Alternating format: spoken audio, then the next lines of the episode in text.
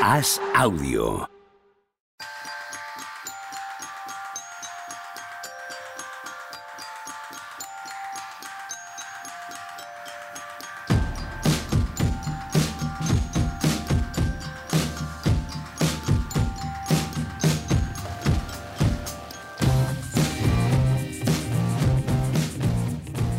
Hola, ¿qué tal? Hoy estamos a miércoles 24 de mayo del año 2023. ¿Qué pasa, Tony Vidal? ¿Cómo estamos? Muy buenas.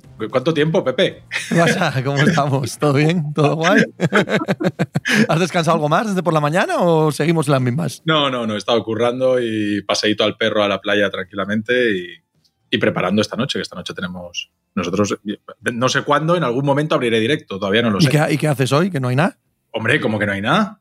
Yo eh, esta mañana he entrado en Twitter y me he encontrado que LeBron se va a ir a los Warriors, que Trae Young se va a ir a los Lakers.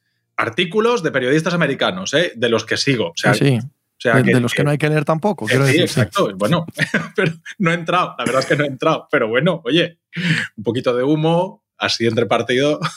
Que lo disfrutes muchísimo.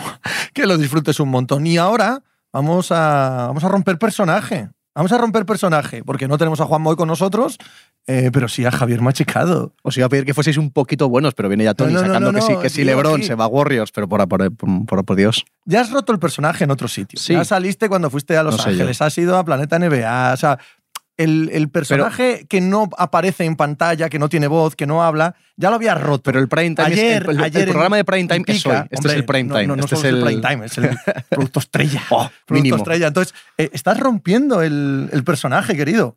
Y eso es bueno. Yo qué sé. No tengo ni idea. No tengo ni la más remota idea. No, no, no. Tengo que decir que vengo en calidad de aficionado eh, eh, pidiendo, pidiendo, pidiendo calma y pidiendo. Yo voy a entrar con la patita corta y yo rápido me voy, vuelve Juanma y todos están contentos. Y además, en mínimo de terreno tú no encajas.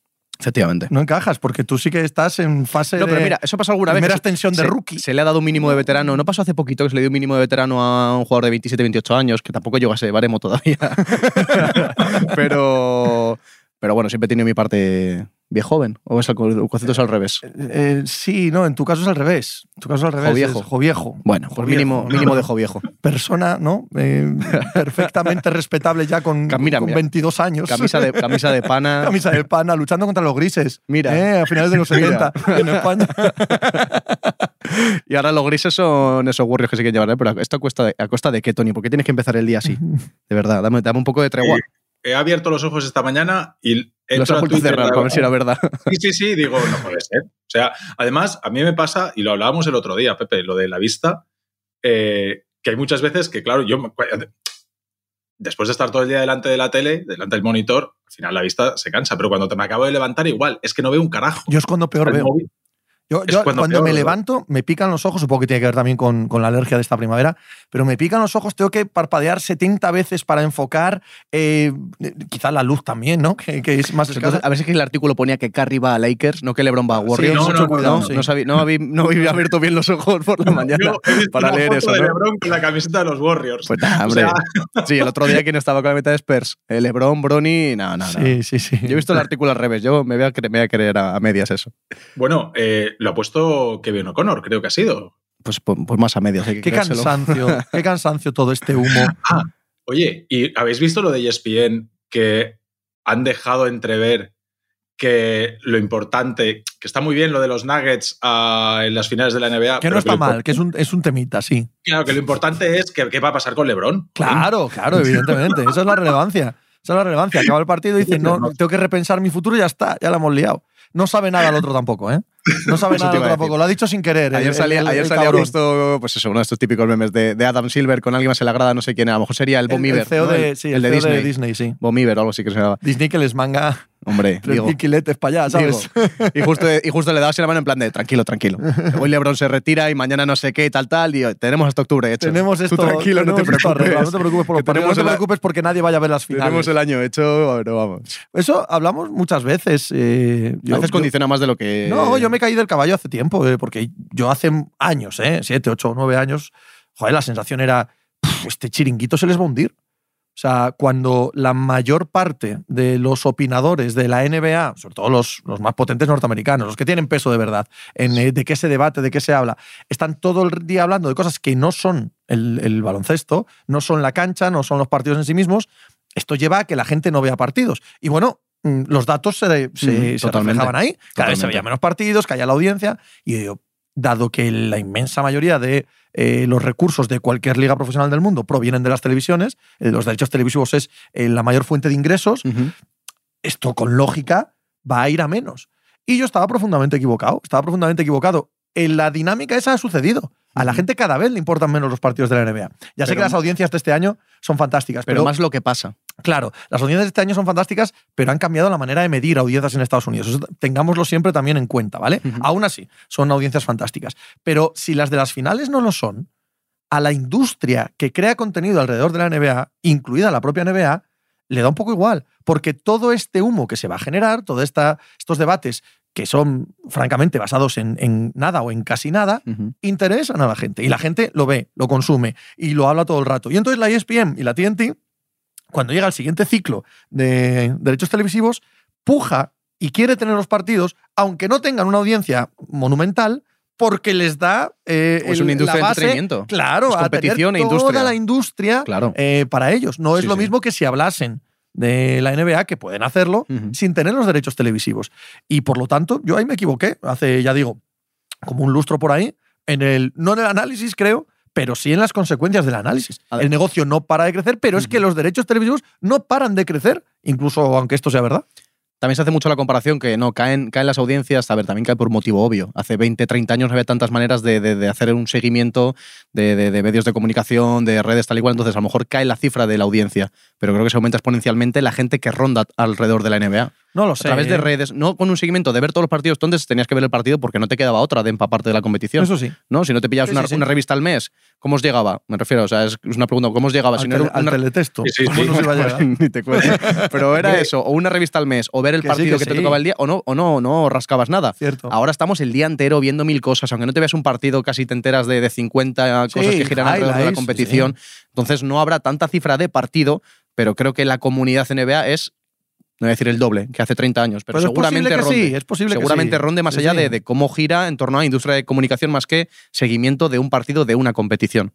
Twitter, en el 95, probablemente sería el teletexto. O sea, y, hasta, y lo hasta- más- y hasta mucho más Twitter que teletexto. ¿No? O No, sea, al no, final yo me, me levanto, veo Twitter, cómo veo Twitter, voy al baño, eh, me No, hombre, acuesto, no, me refiero, sin estás- ninguna duda. No, no, pero digo, Yo creo que se refiere, Tony, al hecho Sí. de, de dónde veías los Claro, pero resultados. digo que, es aún- que hay que multiplicarlo por más, porque, porque por algoritmo y por todo, Twitter te saca cosas que tú ibas al teletexto a buscar X. Yo ahora abro Twitter y ya Sí. me llega todo. Sí, sí, totalmente. ¿Sabes? Entonces creo que es mucho más aún. Amarillo 183. Ujú. Pum. y rrr, iban corriendo los números y ahí tú esperando a que, a que se cargase aquello. Pero es que lo más actual eran los periódicos que te daban los resultados de dos días Dos antes. días antes. Ya ves. Sí, sí. Dos días antes. O sea, es que, es que el, el cambio ha sido drástico. digo que creo No, y como dice Javi, que- eso hace, hace que se multiplique el seguimiento, aunque Sí. probablemente no el visionado de los partidos. Mm. Pero eso es una visión corta, es una visión Hay que en la hacer la como- que yo me equivoqué. claro, hay que hacer como dos- equivoqué, claro. Dos, dos baremos. Totalmente. Aquí a las campanadas. Sí. Dos baremos de- de- de- del seguimiento de la competición. Dicho Sí. esto, eh, empezamos con Tatum. Mi- eh, cuidado, Así, hoy no así. hace falta que nos lo escriba. ¿eh? ¿Has visto? Hoy no nos tiene que Eh, mandar mensajitos se me eh, estaba pasando. pasivo-agresivos, ¿no?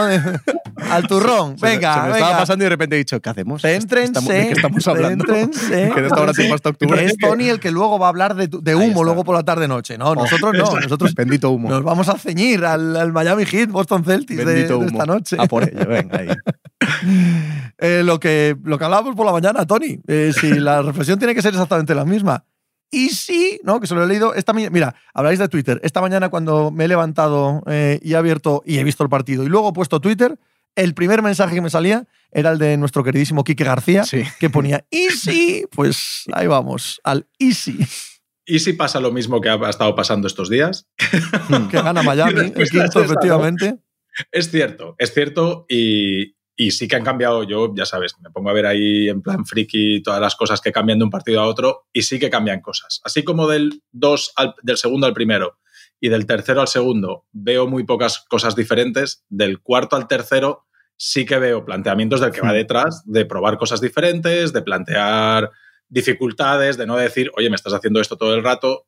Y eso no quiere decir que yo crea eh, plausible la remontada, ni mucho menos, pero sí que es cierto que entiendo que la afición de los Celtics pueda decir, oye, que la eliminatoria no está en el mismo punto que estaba hace 24 horas o 48. Ahora está en un punto en el que el que tiene trabajo es el de enfrente, el que tiene que cambiar cosas es Miami. Nosotros por fin hemos encontrado otra vez ese, el equipo que somos. hemos cogido dinámicas buenas, eh, ha empezado todo a fluir, empezamos a parecernos, por lo menos en uno de los cuatro partidos que hemos jugado, empezamos a parecernos a la mejor de nuestras versiones y oye, lo que, ahora lo, único que tenemos que hacer es lo que ha hecho Miami en los tres primeros partidos, que es replicar en función de lo que nos pasa enfrente.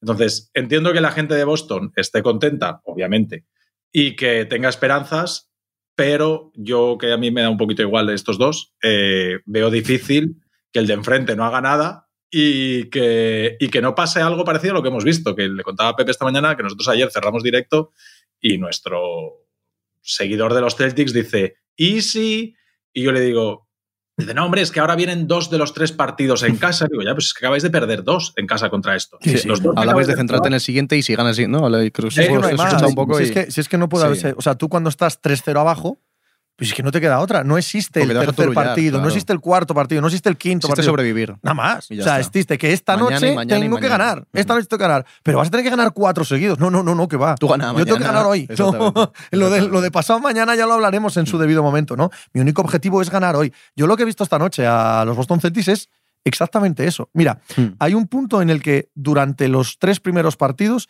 en el cuarto periodo sobre todo, es verdad que en el tercero llegan completamente deshechos ya, pero en el cuarto periodo sobre todo, Boston pierde el norte.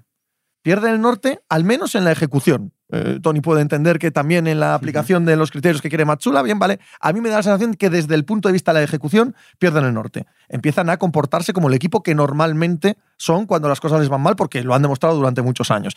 Jason, eh, Jason Tatum fuerza tiros, a veces entran y a veces no. Eso no, no quiere decir nada porque los puede meter, porque es muy, muy bueno, pero fuerza tiros en exceso. Jalen Brown se la empieza a botar en el pie. Marcus Smart eh, lanza triples cada vez que le llega un balón. Los exteriores están inmóviles esperando que les aterrice ese balón. Si les aterriza, la zumban. Suele ser un plonk. ¿Vale? Continuado. Hay dudas sobre si poner dos pivos o no. Cuando están los dos pivos no saben llegar a las ayudas. Eso lo hemos visto en el cuarto periodo frente a Miami Heat durante toda la serie. ¿Por qué? Porque Miami Heat es todo lo contrario. Miami Heat sabe exactamente lo que tiene que hacer. Que eso no significa que la ejecución sea perfecta, pero sí significa que saben todo el rato lo que tienen que hacer, que es lo mismo en el minuto 3 de partido que en el minuto 42. Pero en Boston no. En Boston no es lo mismo porque sencillamente se les han escapado demasiados partidos en el último periodo como para que eso no lo tengan en la cabeza, como para que esa tendencia no acabe siendo acusada. Ayer estaban eliminados, estaban eliminados y llegan al descanso por detrás y o sea, el partido está también para que pueda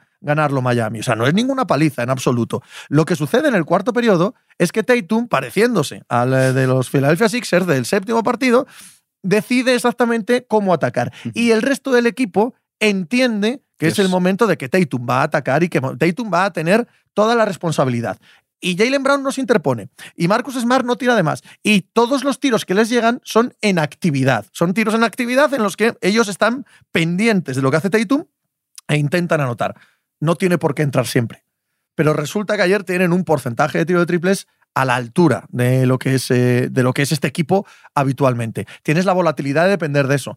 Pero sin duda, para que Boston pueda ganar partidos, tienen que llegar al cuarto periodo con la claridad de ideas que muestran ayer. Yo para romperos un poco lo que hayáis hablado también esta mañana. Eh, viendo el partido, la sensación eh, que me da sobre todo de Miami es, por supuesto no nos queremos y, para nada, al menos yo, que se salga un partido y si pierde no pasa nada. No me voy a creer para nada eso, menos de un Miami Heat, menos de un Spolstra, Jimmy Butler y tal.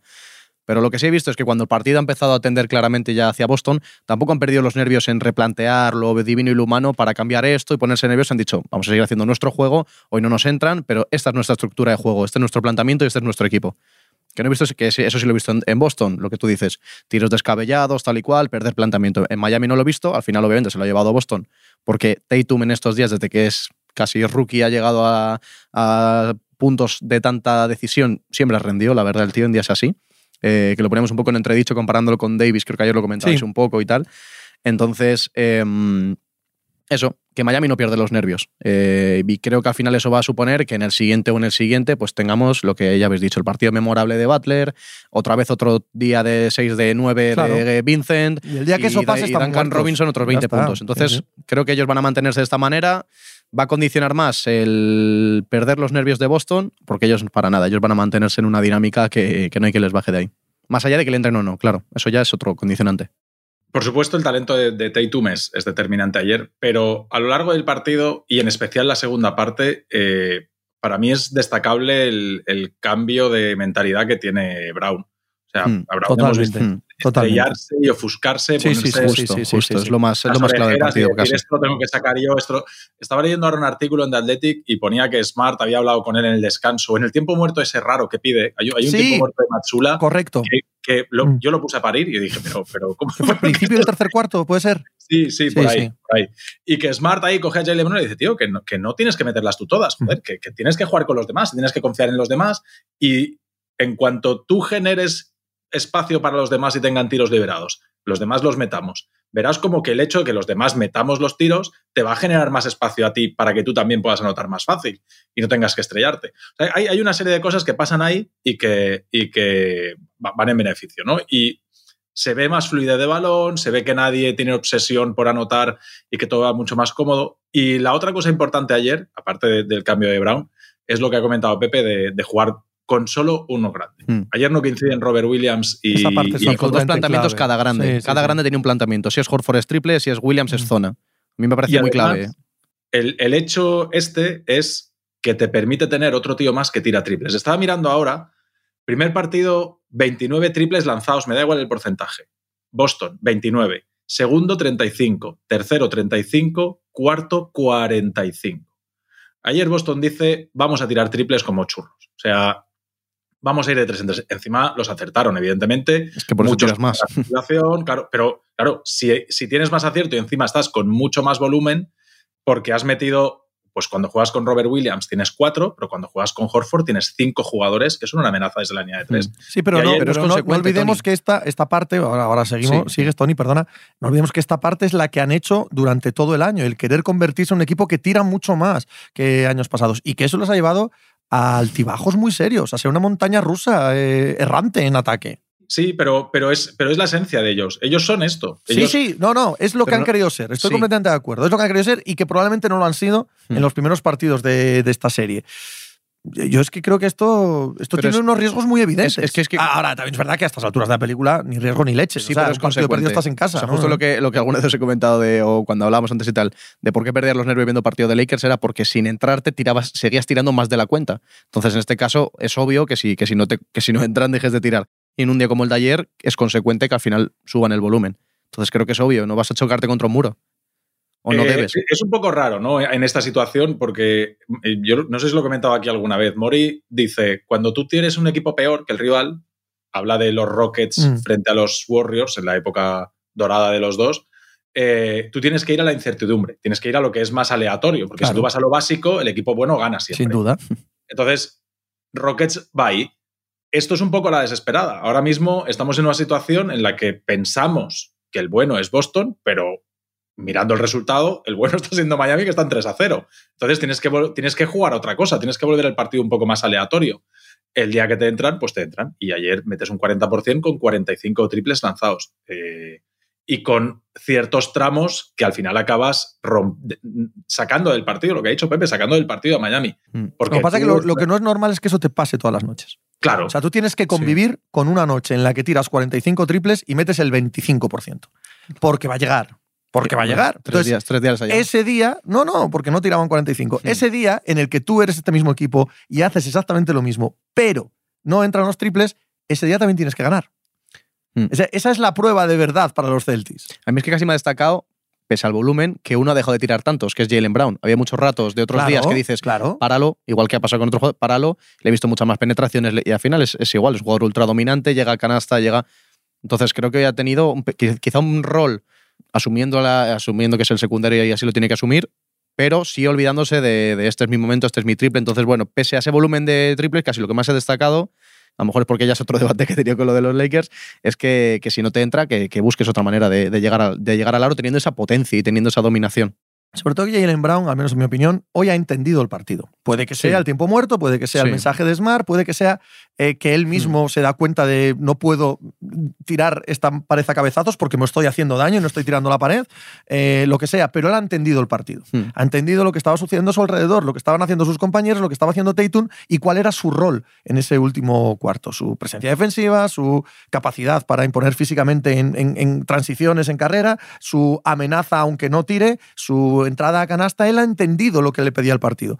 Y es una situación compleja porque Jalen Brown es clave en estos Celtics cuando entiende de qué va el partido. Cuando no lo entiende, cuando empieza a botar el balón entre, los, eh, entre las piernas y a buscar uno contra uno y se bota y pierde, y- es, eh, lastra mucho al Mm. equipo. Y hay días en que tiene que hacerlo, ¿eh? Hay días en que tiene que hacerlo, en que Tatum está negado, en que no mete una, en que los tiradores tal. Y ese día, Jalen Brown tiene que ser ese jugador y no perder balones. Y tiene que saber cómo jugar ese uno contra uno. Pero lo que no puede hacerlo es todos los días. Porque si lo hace todos los días, la probabilidad de que le salga un partido que él acaba tirando con cinco pérdidas en el último cuarto es alta. Es alta porque ya la hemos vivido. Hablando de pérdidas, ayer Boston, no sé si es una o dos pérdidas en toda la segunda mitad. Y, Miami, Y Miami al revés. Sí, ex- al revés. Miami, perdió lo, lo Sí, que no Miami estaba en al los escritos. Por eso al descanso van Miami creo que 6-8 arriba, no sí, recuerdo. Sí, sí. Y en la segunda parte hay un parcial de 18, 18, 0. 18, 0. Es bestia, sí, sí. Creo que Es del, que estaban hay un- 61-61 y se acaban yendo a 80 y pico. Sí, sí, hay un momento clave. hay una cosa que cambia ayer Boston y es, eh, a ver, el típico juego de playoffs es, al final acabo buscando el emparejamiento que quiero a través de bloqueos indirectos y cuando tengo delante al que quiero, me voy a por él. Y ayer, eh, una cosa que hace Tatum no es eso. Ayer Tatum, dentro de que la defensa de Miami no quiere cambiar casi ningún emparejamiento, hay alguno que sí, pero muy pocos, eh, en ese momento en el que tú juegas el bloqueo directo y la defensa se está reajustando, está recuperando el, jugador que defiende al hombre balón, se está ajustando el hombre que defiende al tío que bloquea, todo ahí Tatum fue súper agresivo. Y no, no voy a pasar el bloqueo a esperar a que me cambies o a que recuperes, no, no, no. Ahí ya se genera un mínimo de ventaja y eso te lo voy a, a machacar una y otra vez. Y desde ahí, ayer también cambian ciertas dinámicas en el ataque, ¿no? Que la mínima ventaja que te dé la defensa la tienes que aprovechar porque después no la tienes. Es- si te esperas medio segundo o un segundo, esa ventaja ya, ya no la tienes. ¿Qué ajustes os esperáis de Spoelstra para el, para el quinto partido? Es que creo que lo que os decía antes, que no, que, que no han cambiado el planteamiento porque solo, con- pues me- no solo porque tienen varios, pero es pensar en que no van a tener otro día de 25% de triples. Es que creo ni que no de, tienen. ni no- de las pérdidas de balón que tienen en Claro, la segunda mitad. Esa pero- parte es, es crucial. Pero o sea, cuando tienen un momento de bajón del 18-0, tampoco creo que eso, que de repente hagan, ahí si no dime Tony, que cambien mucho en, ese tipo, en esos tiempos muertos, etcétera. Al final tienen una, una dinámica de juego y tienen que morir con ella. Les ha funcionado para llegar hasta aquí. Ahora no creo que haya mucho ajuste que hacer, de verdad. Simplemente confiar en eso, que no vas a tener otro día 25% de triple, que si lo tienes vas a tener al Jimmy Butler de 50 puntos. Es que es como han llegado aquí. Para mí está, eh, respecto al cuarto partido, hay una cosa fundamental y es Adebayo. Adebayo viene con una Hmm. serie cada vez a más. El, el tercer partido de Adebayo es, es imperial, los alley-oops, tal, no sé qué. Y de repente ayer, especialmente cuando tiene a Robert Williams delante, se acongoja. De repente vuelve a ser ese jugador que juega para los demás, no juega para, para fijar a tu defensor. Entonces, claro, si tú cuando recibes te quedas ladeado a la canasta y estás buscando a quién darle el balón en lugar de coger y encarar, eh, estás facilitando mucho que Robert Williams esté punteando todos los tiros. Esa una. Otra es, eh, me parece que ayer Butler se va un montón de veces a por Robert Williams, que es algo que permite Boston, y ayer Butler no está excesivamente fino. Ayer Butler, eh, la típica penetración, el copyright un poco de Butler, ese que se va para adentro, finta una vez, si no picas a la segunda, da el pasito, pivota, se va hacia atrás como si fuese a hacer un fade away, y normalmente siempre picas. Eso es otra cosa que modifica Boston ayer y que dice, no, no, que las tire, que las tire. Y cuando veáis que salta de verdad, ya le saltáis, aunque vayáis tarde, simplemente a molestarle el tiro. Y es otra cosa que ayer cambia. Pero Miami, yo creo que tiene que ir a más volumen de triples. Ayer Duncan Robinson, Struz, Kevin Love, son jugadores que tienen muy poco impacto en el juego. Mira, yo ahí- Y- perdona que te interrumpa, yo ahí discrepo un poco contigo. Creo que Kevin Love y que em, Duncan Robinson van a tener muy poca importancia en los próximos partidos, en el próximo partido. La necesitan, creo yo, ¿eh? Sí, pero yo creo que no la van a tener. Y Pues creo es que bueno para eh, la- la tendencia natural de, del Spoestra va a ser a confiar en que tanto Adebayo sea mucho más agresivo de cara al aro, que fuerce a Robert Williams, como dejar que Jimmy Butler encuentre su flow, encuentre su ritmo, sea contra esta defensa de Robert Williams o sea en otras circunstancias. Pero que eh, tras una jornada en la que eh, te ganan con ese parcial, pierdes esos balones, es verdad que tienes muy mal día en el tiro, ¿vale? Tu sensación sea la de ir hacia los jugadores menos físicos, no creo que encaje con la historia de Spoelstra, ¿eh? Es que ayer eh, ya definitivamente Matsula tiene claro que Grant Williams va por delante de, de Brockton. Ayer, eh, y, eso significa que el quinteto de, de Boston, la mayor parte del tiempo, es un quinteto más grande, más alto, más fuerte, brazos más largos, etc. Entonces, eh, y acumula mucho más. Una de las cosas que cambia ayer Boston es que las ayudas son mucho más largas y que hay mucha más gente en la zona. Es decir, eso de que hace Butler de irse dentro, eso de que Adebayo tiene que mirar el arso, eh, cuando, a- cuando tú tienes a todo el mundo abierto porque tus tiradores anotan, te permite que Adebayo diga, ah, bueno, pues es un uno para uno. Que Butler diga, ah, bueno, es un uno para uno. No, ayer había cuerpos allí, gente, ayudas muy cerca, tal, y tienes que empezar a abrir la pista, porque si no abres la pista, si no la- es, es un poco lo que hizo Miami con, con Nueva York. Si no me metes los triples, eh, yo te meto a todos dentro de la zona y tú tírame de tres, porque no los estás metiendo. Y cuanto más tiras y más fallas, raro es que cambies esa dinámica. Sí, sí, sí, se te mete en la cabeza y fuera. Entonces, eh, y hay otra cosa que creo que tiene que hacer Spoelstra y es retocar esa zona 2-3-4-1, por decirlo, o sea, es, es 2-3, pero son está muchos, abierto. son, son muchos. No, No, no puedes, no puedes jugar cosas, con son dos 10. cosas. ¿sabes? No, Es una 2-3 que parece Sí. una 4-1. Que sí, que sí, que sí.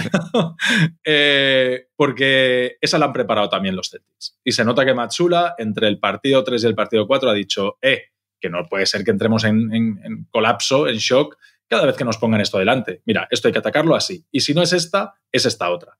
Y ayer, de las tres, hay dos jugadas que se nota que las han trabajado de pizarra y acaban encontrando dos tiros cómodos. Un triple de la esquina y un tiro desde la bombilla. El triple de la esquina creo que entra, el de la bombilla es de Tatum seguro, creo que el de la esquina es de Derrick White. Y claro, una de las armas que tiene Miami para cambiar dinámicas, ahora la ha perdido. No sé si te va a preparar caja y uno, no sé si va a preparar una. No, no, no lo ha perdido, no, no, no. No lo ha perdido. Ya verás cómo vuelves a verlas. Esa zona, igual, Seguro. Tal cual. le va a durar dos ataques o tres, como ayer. Puede o no, o, o de repente no entra el de Derrick White, se les mete en la cabeza. No hay mayor verdad. Esta creo que la dijo Lolo Sainz. Eh, no hay mayor verdad en el baloncesto que por muchas vueltas que demos, cuando estás superado y cuando no hay manera, pones una zonita, la más simple que que encuentres, la que, la que trabajas en Benjamines y mira, que haya suerte. Igual no, pero eh, no hay cosa igual para romper la dinámica de, de un equipo enfrente. Yo, es que, claro, Miami ha probado todo. Es decir, hemos visto a Miami hacer Sí, absolutamente. hombre, no, si es que no hay ningún invento, si es que no hay ningún ningún invento nuevo, evidentemente. Pero eh, Miami no es que las zonas, eh, desde mi punto de vista, ¿eh? Sí, sí. no es que las zonas sean mucho mejores, más inteligentes, más complejas, ¿no? Si son la misma zona que, que la de todo el mundo. Eh, lo que hace a las zonas de Miami especiales y tan disruptivas es el timing. Lo que, lo que de verdad hace que, que la zona de Miami se atragante a muchos equipos de la NBA es el instante en el que decide ponerlas Spoelstra, que suele ser bastante a contrapelo de lo que haría la lógica imperante, ¿vale? Porque en la zona normalmente viene o para evitar que te machaquen dentro o para tratar de que el volumen de triples acabe llegando a zonas y a jugadores que tú no quieres que sean esos los que acaben tirando el triple. Pues hay veces que Spoelstra la pone en momentos que, que no te lo pide el cuerpo y, o no te lo pide el partido y lo ves y dices, ahí va. Y porque ahora la ha dado por aquí. Y eso, solo esa disrupción, solo ese dos, tres ataques hasta que te encuentras, hasta que sabes cómo quieres hacerlo y luego te vuelve a cambiar, ese cambio en el timing a mí me parece que es mucho más relevante que la defensa en sí misma. Yo creo que todo pasa al final porque los días deci- decisivos tengan el balón en la mano los jugadores decisivos y encima les funcione. O sea, me refiero, van a probar mil cajas, van a probar mil de lo que queráis, pero el partido que tenga el día Butler va da igual la caja que metan y el partido que ha tenido hoy No hay duda. Sí, No hay- me refiero que en este no punto duda. de la temporada Lo ¿qué que vas a- pasa es que a mí me parece que, claro, con 3-1, decir esto es una burrada. Creo que el mejor partido de Butler y el mejor partido de Tatum gana Boston. Eso es lo que creo. Y por ello, eh, Miami tiene que intentar alguna cosa más que esperar que Butler tenga un partido colosal. El triple, pero es que si no, ¿qué les queda? No, no, estoy bastante de acuerdo. Y hasta aquí les ha funcionado. O sea, la- el porcentaje de acierto de Calen Martin, de Struz, de Vincent y tal, de, Lau- de Lauri, es, es notable, es muy, muy alto. Han, han sabido mover a la defensa de Boston para tener mejores situaciones. Y es verdad que también se aprovechan de los momentos en los que había dos pivots, que ahí es donde yo creo que más daño han hecho desde el triple. O sea, yo lo que decís también de la defensa de, Boston casi lo veo más, eh, o bueno, en la figura de Robert Williams, en que él está mucho más organizado si es el único hombre grande. Creo que si no se pierde un poco a veces con la figura de, de Horford y tal. Entonces, de esta manera sí que puede entrar más en el 1 a 1 contra, contra Adebayo. A Adebayo le funciona bien tener dos jugadores grandes que al final se van a mover peor que, que los pequeños. Él tiene buen manejo de balón y tal. Entonces creo que ayuda claramente separar dos planteamientos según los dos hombres grandes que estén en ese momento, según el hombre grande que ponga Boston en ese momento. Sí, pero yo creo que, que, van, a, van ahí, van al triple, van a abrir todos abiertos, van a, van lo que es que van a sacar. Lo que les trae aquí, eh, y es verdad que que te falle un planteamiento que te ha hecho ganar siete partidos contra estos dos equipos como han sido Milwaukee no y Boston. pasa nada. Sí, pero que, extraña mucho que luego que, se caiga, pues, pues puede pasar. Puede, puede, pero puede pasar de manera tú muy lo has dicho antes, o sea, tampoco eh, no, tienen que volverse locos. O sea, claro, hemos ganado 7-2 o sea, a Boston y a Milwaukee. Ahora ya Quiero decir, no hace falta que seamos nosotros los que nos ponemos locos. Ahora, están en el punto en el que em, ahora sí pasa, o sea, me refiero, si fuese la eliminatoria de otra manera, vale, ahora si pierden la eliminatoria contra Boston sí pasa algo claramente, pero es verdad que no han tenido muchas más armas, entonces se han encontrado que con estas, vamos a decir, dos armas, Triple y Butler, han llegado hasta aquí. Pero ¿qué, qué más sacas de este tanque? Es que no le queda otro tipo de gasolina a este equipo, entonces, claro que si empiezan a perder y tal y se van, mm, no creo que llegue a ese punto porque lo que te ha hecho ganar siete partidos casi de forma seguida contra estos dos, eh, bueno, de forma seguida, te tiene que seguir dando para al menos ganar uno más. Lo que decíais un poco estos días, de imposible que vayan a perder a estos cuatro seguidos. Pero ¿qué ajuste queda? ¿No tenéis un poco la sensación del, del gentleman sweep? Es decir, ayer Miami está con 8, no, no, recuerdo la máxima de Miami ayer, pero 8 o 10 puntos. Sí, sí, fácil, fácil, sí, sí. Y sin Butler, sin Adebayo, sin Kevin Love, es decir, consigue 8 o 10 puntos de ventaja eh, con Vincent y con Caleb Martin. Realmente tú miras la primera mitad y Valder mete 20 puntos en la segunda mitad, Adebayo no aparece en todo el partido, Kevin Love juega 17 minutos en todo el partido, Lowry ayer hace un mal partido. Con todo esto, la primera mitad es eh, con Caleb Martin y Vincent te pones 8-10 arriba. Que sí, que sí. Sí, sí. Y, Vincent organizando y Caleb ejecutando. Hay un punto ahí que como que no acaban de sacar el colmillo, como que si esto va 3-3, esto eh, Miami se va por los 18-20 puntos de ventaja y ayer tengo, es un poco la sensación, ¿eh? que seguro que no, porque además estás ahí y dices, pero te encuentras tan cómodo, 3-0, 8-10 puntos arriba, no tienes mucha urgencia, ¿no? Y la verdad es que el tortazo de, Boston es muy, es muy drástico, es muy de golpe, ¿no? Es el parcial de 18-0, no es que te mete un parcial de 7, lo aguantas, se te meten ahí y tal. No, es que estás en un abrir y cerrar de ojos de 9 puntos arriba a 9 puntos abajo. Yo no lo noté, eh, puede que sea, no, no lo noté. Ahora me cuesta creerlo, ¿eh? En este mm, equipo me cuesta mucho creerlo. en Jimmy Butler, en Spoelstra, en, en, la dinámica, en la hit culture, hmm. ¿no? Em, me cuesta enormemente creerlo, mucho. Porque además en Gentleman Sweep es cuando tú eres superior y el cuarto partido es fuera, no, fuera de tu casa y fuera de tu hmm, casa es el último día, entonces hay un ambiente especial de no nos vamos a ir, no nos rendimos. Me cuesta que en Miami pasase esto pero eh, el, resultado es el que es. Se pueden buscar ese tipo de explicaciones, desde luego, ¿no? Ahora, ese rato, yo ese rato no vi a Miami bajar los brazos. Sí que puedo verlo, ¿vale? Desde un punto de vista bastante más sutil, ¿no? Que una cosa más tan determinista. Sí que puedo ver psicológicamente el. Bueno, no, no tenemos la urgencia de estar peleando por nuestra vida. Esa, esa parte sí la puedo ver en el tercer periodo, sí. Sí, Sí, eso es lo que comentaba antes al principio, que me da esa sensación de decir, no perdemos los nervios y, en algún día seguiremos, mm, nos entrará lo que no nos está entrando hasta ahora en este parcial. Entonces, es, yo creo que, que, mantener esta manera de Boston para llevarse este partido, creo que es insostenible, sobre todo porque lo que estamos hablando es que confiamos en la mentalidad de un equipo y, tiembla la del otro. Entonces, la seguridad, eh, la firmeza y el equilibrio que han, que han, que han mantenido Boston durante toda la segunda parte, lo van a seguir manteniendo durante 48 minutos, tres días más. Uf, no lo creo. Claro. No lo creo. es que al final han dado muchos motivos para no creerlo. Entonces, o el día de brillo de Tatum y la segunda parte de 30 puntos de Tatum, o qué queda.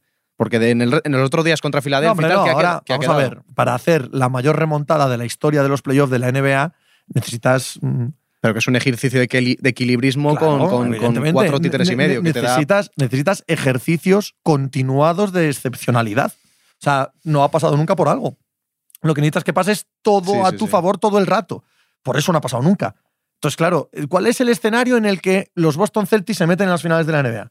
Tatum, 40 puntos de media. Jalen Brown no pierde ni dos partidos por partido. Ni, ni, ni Eh, balones. Los ni- otros eh, lanzan un 45% de acierto. Eh, Kevin Love no puede estar en pista. Kyle Lowry vuelve a ser el cojo que era. Vincent y Robinson no clavan un triple. Vincent Robinson, Calen Martin no meten ninguna. La defensa sobre Jimmy Butler le obliga a tener poca eficiencia. Todo a la vez. Sí. Entienden las defensas zonales, entienden cuando les hacen ajustes. Los cambios acaban con Tatum lanzando por encima de Udoni Hasling. Eh, Sí, Robert bueno, Williams no, des- no se desconecta en defensa y Horford sigue metiendo los triples con 37, no sé cuántos tiene, 37, 38. Es que lo necesitas todo. Y, Y- y por- se suma- porque por y algo no suma- ha pasado nunca, porque necesitas que la excepcionalidad sea la norma ahora en tres partidos. Y a súmale una mentalidad frágil por inexperiencia también, porque al final siguen siendo un equipo o un líder joven como Stayton de 25 años. O sea, súmale una mentalidad, una mentalidad frágil en sí, estos la momentos. mentalidad frágil sí, pero Como equipo, yo no, no de compro, Tatum, no no, de yo no compro ni la juventud ni, No, no, no, digo ni la mentalidad. falta de experiencia. No, Sí. llevan ya que cuatro o Cinco. cinco años. Sí, sí, años. Desde casi que entró a la liga. años. Sí, sí, sí. De hecho, una de las cosas por las que les presionamos es por esto, porque este Ya, proyecto Sí, sí, que ya va se siendo han visto ya, sí, sí, que también. es Sí, ya va sí, siendo sí, es sí, sí, es que lleváis muchos abollones, que, que es así, es así. Es eso, aplicar a lo que no a lo que no ha pasado. y eso no suele ser buena, buen síntoma. Hay mucha gente mandándole bizums a Adam Silver, yo creo, eh, para que esto siga así, para que esto no se el- acabe. El mismo, el mismo de Disney, ¿no? Que tenía al lado el otro día. Eso también, hombre, no condiciona nada, claramente. Claro que no condiciona, pero para la NBA, obviamente, cada partido es oro. por cada eso. partido de más jugado en sí mismo, en valor absoluto, es oro.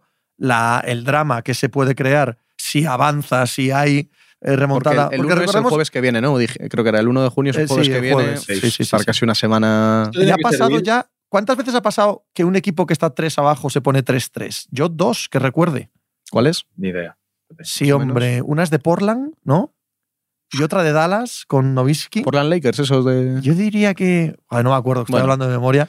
Eh, eh, hablad que lo, que lo voy a buscar, Vale. porque sí que hay un par de tres treses remontadas, ¿vale? Ujú. Pero se quedan en el tercero. en en el séptimo gana el que se puso 3-0 primero. Claro, eso. Que normalmente es el de casa. Es Sí, claro, Y, normalmente ese, es el de y en casa, ese sí, sí, supuesto, Es eh, 3-0, Ramiro porque Pepe. ganan los dos, los dos, de, los dos tuyos en casa y el primero fuera. Entonces te pones 3-0.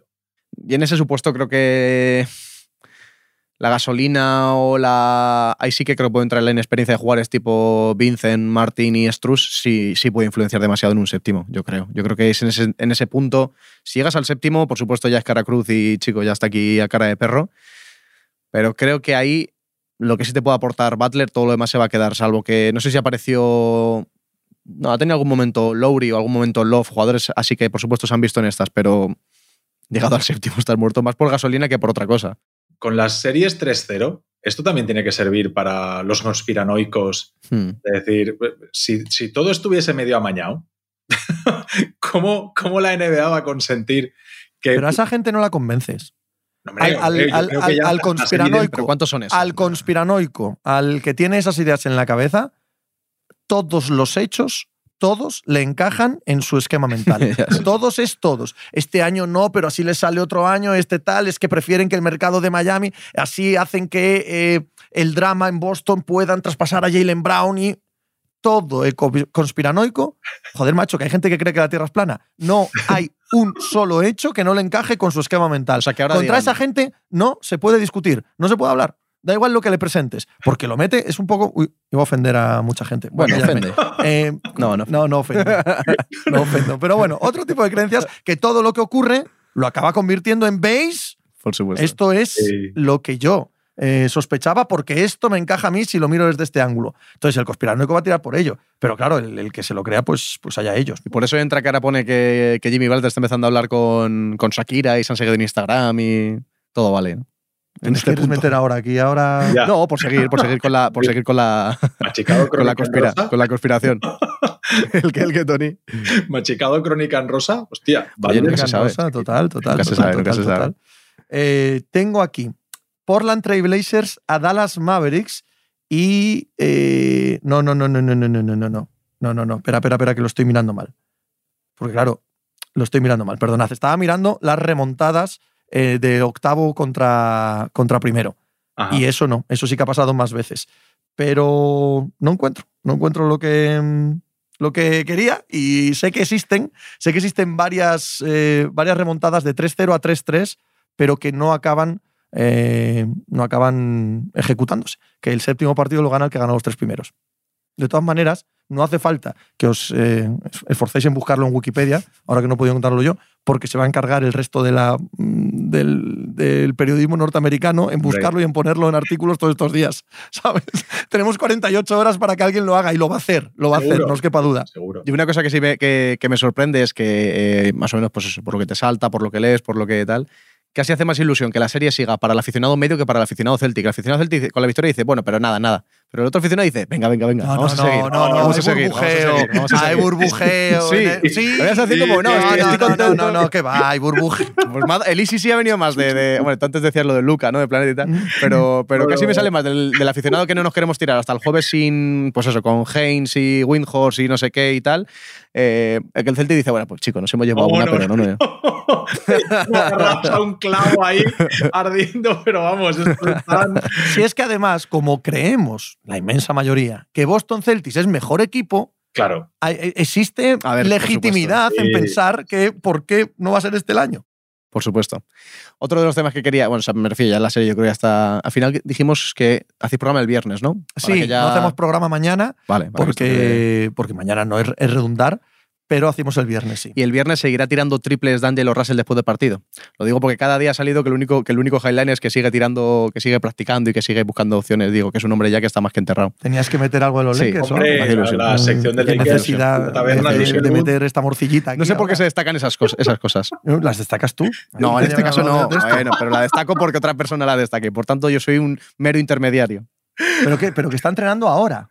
Mamba No, no, no, no, no. Hola. Que alguien le diga que, alguien le, diga que ya no hace falta. Exactamente, pues ese ese es el tema cuando perdían cada partido y decían, no, y D'Angelo Russell se ha quedado una hora tirando tiros. Haberlos tirado una hora, cacho, de Pero, pero es que igual ahora también. Igual hay un vídeo Por eso, eso, por que eso, dice, ya es está que- preparando la temporada No, que lo viene. que- lo que me ha Chico, ahora- cógete un mes de vacaciones, tío. Limpia la cabeza. Que no, que lo que salió ahora es lo de, lo de Haynes diciendo que, que, que, que LeBron quiere a un primer espada, que por eso. Russell no le vale y que por eso. Tampoco me cuadra Irving ahí, ¿eh? En ese debate. ¿Que no? Irving primer espada. Yo creo que es lo que quiere, ¿no? Sí, sí. Sí, Además, sí, sí, el- que el se las tire todas, sí, en ese sentido. Claro, y que se las tire todas él y, él y Davis hacen labores de intendencia, de defensa, de, Mm. y que tenga un, yo creo que es lo que tiene en la cabeza, un gran creador, Mm. un gran anotador y alguien que sea imparable bajo ningún criterio salvo por él mismo, eh, que no haya quien lo pare en defensa y eso les abra tantas, tantas opciones a ellos a jugar de otra manera. A ellos me refiero a LeBron y a Davis. Sí. sí, sí, sí, sí. Y más con, con- En teoría, el que tiene que asumir ese rol si no llega nadie es Austin Reeves. Hostia. Está Schroeder, claro. Es que es, es- no, que. Sí, sí, sí. Es que es, Claro, no, no, no, pero que, que me sorprende que, que no que, de- que des tan por hecho que imposible. Si es que cuando le han dado ese galón. pues Pero tú te crees es que en la. NBA Austin Reeves, por, por buena temporada que haya tenido, por con el jugador que sea, No, pero llevamos con el tú te crees Austin Reeves el año entero y al final ya el tú te crees de Austin Reeves cada vez va siendo más. No, no, es un buen jugador. más- Ahora, más- ¿tú más- crees que un equipo en el que Austin Reeves eh, puede ser eh, primer espada anotador No, hombre, claro. tiene mucho techo? No, pero, pero en ese sentido de fuera de la, fuera de la zona, sí. Sí O que sea, lo creo que creen. no- Pepe, Pepe, escúchame, mírame, Pepe. A Sí ver, que lo creen. Sí que lo creen. La gente de No, Lakers sí que no, lo o sea, creen. a mí, Lo que si te a mí digo me es que- parece bien, ¿eh? A mí me gustaría comprobar ese experimento, ¿ves? Sí me parecería bien, sí. Salió una cosa rara de, de Morán que me sorprende un poco. Ha subido un vídeo como despidiéndose de familia y tal y cual y, y, y hace nada la vuelta a borrar. Ha subido como un vídeo con su, con su hija y con su familia y tal, como poniendo bye, adiós, y, y por lo que sea alguien habrá dicho, chico, vuelve a, a recoger, y lo ha borrado.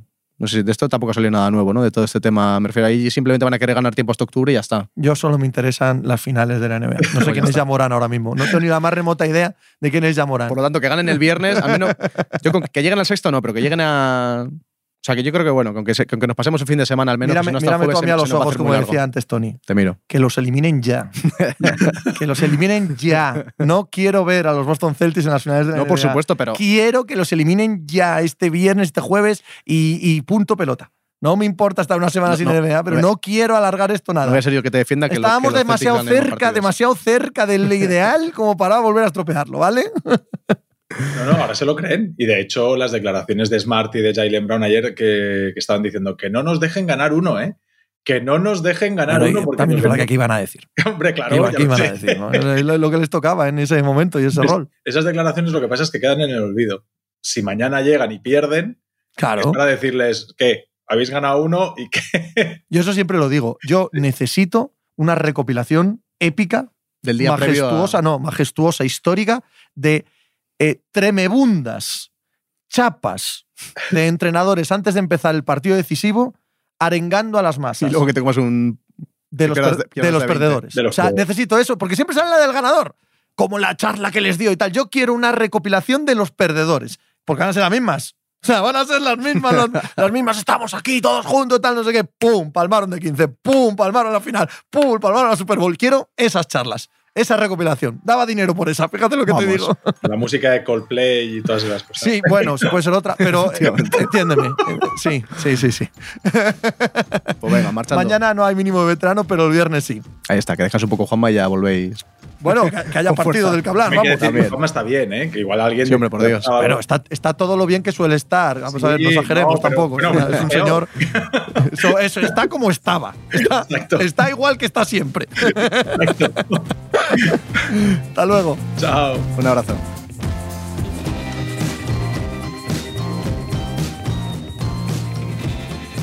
Pues muchas gracias por habernos acompañado en NBA Mínimo de Veterano. Muchas gracias por haber escuchado este podcast que es original de As Audio con la producción de Javier Machicado y la realización de Vicente Zamora. Síguenos en redes sociales arroba As Audio para no perderte nada y recuerda que puedes escucharnos en la sección de podcast de as.com, en la aplicación del diario As o en tu plataforma de audio preferida. Un saludo de Pepe Rodríguez con la compañía de Tony Vidal y Juan Marrubio desde la redacción del diario As.